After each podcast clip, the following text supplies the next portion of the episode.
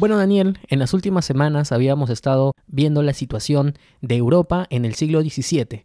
Habíamos pasado primero por la Guerra de los 30 años, que se asentó en las tierras de lo que hoy día es Alemania, enfrentado pues con Suecia, con Dinamarca, posteriormente con Francia.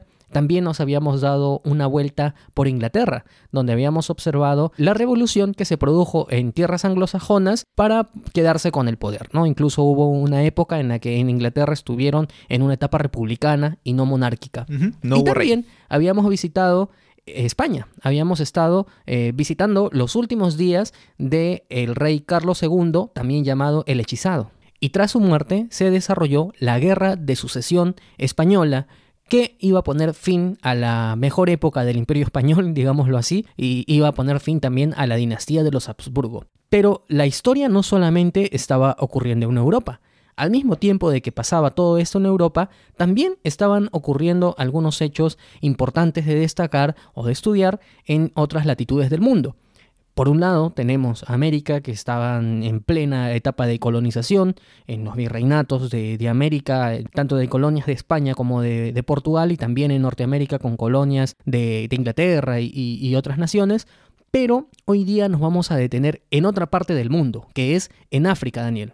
Sí, en este caso, Jorge, África iba a tener un papel muy importante para el desarrollo especialmente de estas colonias, tanto españolas, portuguesas, inglesas, francesas y de otras eh, pertenecientes a otras naciones europeas, porque va a marcarse en esta etapa una época de la historia pues muy triste, pero que tenemos que recordar siempre y que es mencionada también, muchas veces la hemos escuchado durante las clases de historia, y en este caso es la relativa a la esclavitud, al comercio de esclavos negros que vinieron desde la zona del África hacia América, hacia diversos países durante varios siglos. En este caso, sobre todo para poder usarlos como mano de obra esclava, es decir, no remunerada, un trabajo forzado totalmente. Ellos eran arrancados de sus tierras, traídos a trabajar a América, las diversas plantaciones o los diversos oficios que se podían encontrar, algunos de ellos muy duros, en condiciones muy crueles, y pues esto duró varios siglos. Pero Jorge, quizá podemos empezar dándonos cuenta en primer lugar que el concepto de esclavitud en realidad es muy antiguo. En la actualidad, pues la esclavitud nos parece algo abominable, algo terrible, algo que no debería ocurrir, pero durante muchos siglos, durante miles de años,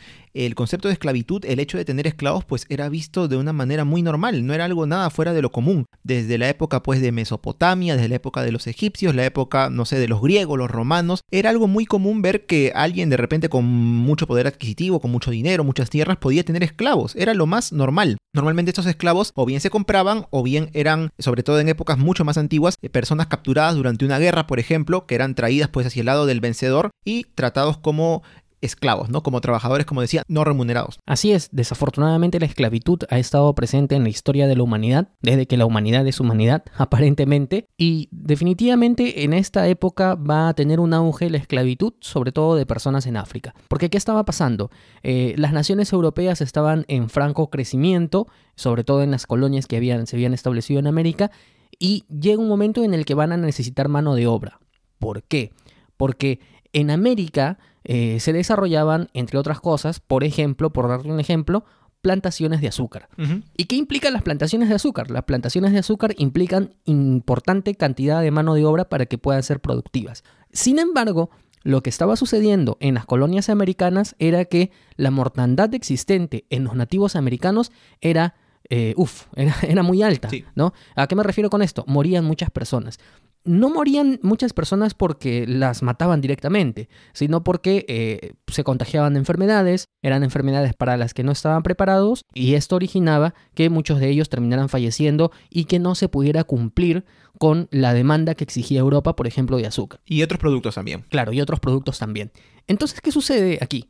Eh, van a voltear la mirada a África y a partir de ahí van a empezar a sacar personas de África para convertirlas en esclavos y tra- hacerlos trabajar en estas plantaciones. Como tú bien dices, no es que en esos momentos se- se descubrió la esclavitud, la esclavitud ya existía. Por supuesto. E incluso Portugal, eh, que ya visitaba las costas africanas, Portugal fue el primer país en visitar África, en descubrir África, ya eh, realizaba comercio, al menos sacaba a personas para esclavizarlas ya desde el año 1400, fines del- de los 1400, incluso ya asentados más en el 1500. Pero es en el siglo que estamos en donde se va a expandir totalmente esto. Pero Daniel, ¿cómo es que se sacaban a estos esclavos del continente africano?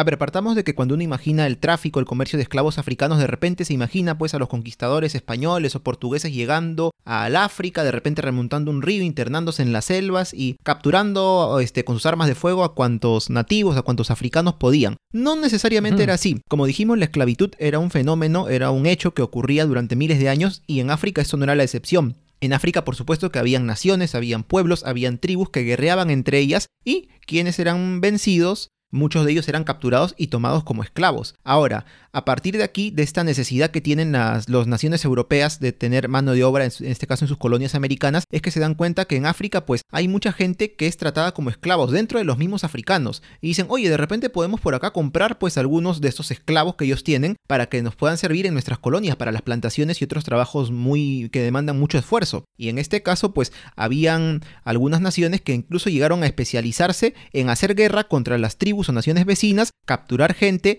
traerlos como esclavos hacia la costa africana y vendérselos a los europeos. En este caso, démonos cuenta de que eres muy distinto tal vez a lo que podemos imaginar, ¿no? De que en realidad los europeos llegaban de repente solamente a la costa sin internarse tanto en el continente africano, negociaban con las personas, con los africanos mismos que estaban allí y que tenían esclavos, los compraban y es así que se los llevaban hacia América. ¿Y cómo es que ellos eh, adquirían esos esclavos? Pues normalmente los barcos salían de Europa llevando diferentes artículos, diferentes bienes, desde baratijas, o sea, espejitos, cosas brillantes que podían, como que podían deslumbrar a los, a los nativos africanos, como también de repente en algunos casos armas de fuego o cosas un poco más útiles. Ellos llegaban con este cargamento a la costa africana, negociaban pues con estas naciones o tribus que se encargaban de venderles los esclavos, le decían, mira, te doy esto, te doy armas o te doy estas, estas, estos objetos a cambio de que tú me des esclavos. Ellos llenaban sus barcos con esclavos, los llevaban hacia América, allí pues los dejaban en los puertos donde los esclavos eran vendidos como si fueran mercancías, y una vez que el barco estaba libre, se cargaba con cosas, productos este, propios de América como algodón, como azúcar, como, eh, como tabaco, y esto era llevado a Europa, en donde pues finalmente la mercancía llegaba a su destino. Este tipo de comercio que se daba entre estos tres continentes es conocido como comercio triangular en esta época. Y la situación de los habitantes de África que eran convertidos en esclavos era una situación muy triste porque ellos eran transportados en lo que hoy denominamos barcos negreros. Los barcos negreros eran justamente estos barcos dedicados a esta conversación triangular en donde eran trasladados desde la costa africana hasta las costas americanas. Eh, eh, el problema, Daniel, es de que en realidad eran puestos eh, ni siquiera yo diría como animales, como simples cosas. Se les, se les, se les amontonaba ahí una cantidad importante en cada barco y a partir de ahí enrumbaban destino América. El problema es que había tantas personas en tan poco espacio que estaban en condiciones realmente tristes, ¿no? Porque con la justa comían un plato al día y ah, estando tan juntos tenían que hacer sus necesidades y esto llamaba a las enfermedades. Tan es así de que normalmente un 30% de las personas que viajaban en estos barcos negreros fallecían antes de llegar a las costas americanas. Una vez de que llegaban a las costas americanas, eh, los limpiaban, ¿no? Como que les daban su lavada, incluso los, los, bañaban con aceite de palma para darles la apariencia de que, de que estaban bien, ¿no? De que, de que, tenían vitalidad, y en estos momentos los, los trasladaban y los ponían en mercados de esclavos. ¿Cómo eran estos mercados de esclavos? exactamente como es un mercado ahora, ¿no? Yo voy al mercado, eh, voy a comprar fruta y cuando compro fruta voy a elegir cuál es la fruta que está más madura de repente o la que se ve mejor exactamente igual era el mercado de esclavos. Las personas iban, veían a los esclavos que estaban ofreciendo, los iban eligiendo y los compraban de acuerdo a las necesidades que tenían. Si lo que necesitaban era fuerza bruta para realizar trabajos en el campo, compraban pues eh, eh, esclavos eh, jóvenes para que puedan darles esa fuerza justamente. Si lo que necesitaban por ahí era trabajar dentro de las labores del hogar, a quienes se llevaban entonces eran a las, a las esclavas. Además, dicho esto, obviamente que el, concepto de derechos simplemente no existía, ¿no? Entonces eran sujetos de distintos abusos, incluidos violaciones, y ellos no tenían a dónde, a dónde quejarse. Entonces, lo que les contamos es una situación bastante dura, pero desafortunadamente es una situación que no existió un año, que no existió dos años, que no existieron 50 años, que existieron siglos siglos comerciando con los esclavos negros en este comercio que se hizo entre África y América, propiciado por los países europeos, entre ellos el principal Portugal, y por ahí nomás le siguió España, y me parece que en otra etapa también ya estaban otros países. Otros países como Inglaterra, que también fue muy importante durante esta etapa del comercio de esclavos a través del Océano Atlántico, debido también a las colonias que ellos tenían pues en este lugar. Ahora, la cantidad de gente que se llevó desde las costas africanas hacia América durante tanto tiempo entre los siglos XV y XIX, Jorge, fue brutal. No se sabe si fueron 10, 12 o hasta 20 millones de personas, lo cual es un montón. Claro que ya con el transcurrir de los años, ya especialmente durante el siglo XIX, es que ya el tema de la esclavitud va a empezar a ser cada vez eh, peor visto, ya no se va a tomar como algo normal, tanto así que en diferentes naciones la esclavitud va a ir siendo abolida, va a desaparecer, al menos en el papel. En nuestro país, por ejemplo, en el año 1854, con el decreto famoso de Ramón Castilla que liberó pues a todos los esclavos. Pero por ejemplo en Estados Unidos, Jorge, hasta el año por lo menos 1860 todavía había esclavos. Llegó un último barco de esclavos a Estados Unidos, de esclavos africanos. Y tanto así que hubo una señora llamada Sally Smith, ese fue el nombre que le pusieron pues sus amos, porque ella era una esclava, que fue al parecer la última esclava africana en Estados Unidos, que vivió hasta, hasta tiempos más o menos recientes. Y si no, ¿por qué la última esclava africana de América? Ella murió en el año 1937. Mira qué cercano estuvo todavía este, este tema de la esclavitud entre nosotros. Sin embargo, si bien es cierto que la esclavitud legalmente está abolida, que no debería de existir en ningún país, en realidad la esclavitud sigue existiendo. Todavía se comercian con personas eh, sometidas a esclavitud, a trabajos forzados, pero sin irnos muy lejos, Daniel, existen formas modernas de esclavitud como por ejemplo es la trata de personas. ¿Qué implica la trata de personas? Implica el trasladar a una persona sin su consentimiento o con engaños, trasladarla de un lugar a otro para realizar trabajos forzados de distintos tipos. Puede ser para realizar trabajos forzados en las minas o en el caso de las mujeres se realiza trata de personas para explotarlas sexualmente. Y esta es una realidad que está aconteciendo incluso hoy día. Entonces, eh, que sirva este episodio de Stalkers también para llamar la atención y que nosotros seamos conscientes de esta situación, conscientes en primer lugar para saber de que estas actitudes son delincuenciales y que esto sigue siendo una forma moderna de esclavitud y también para tomar prevención de las personas con quienes nos contactamos, porque nosotros cuando estamos en redes sociales muchas veces conocemos a personas en las mismas redes sociales sin saber si realmente esas personas son reales o no.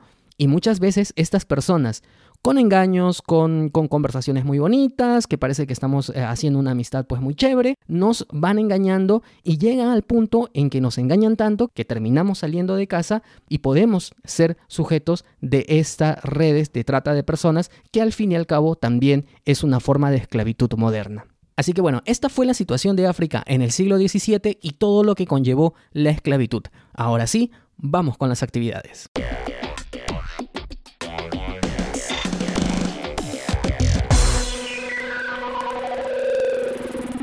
Y la primera pregunta de las actividades es, ¿cómo eran las condiciones en los barcos negreros?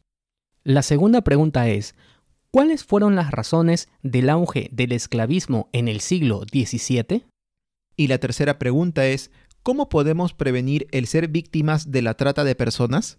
Bueno amigos, hemos llegado al final del episodio de Stalkers, espero haya sido de su agrado. Y si así lo fue, no duden en compartirlo. Nos escuchamos, chau. Stalkers es producido por el podcast Por las Rutas de la Curiosidad, podcast de divulgación histórica y cultural producido y conducido por Daniel Tucto y Jorge Juárez. Puedes encontrarlo en Facebook, Instagram y Spotify.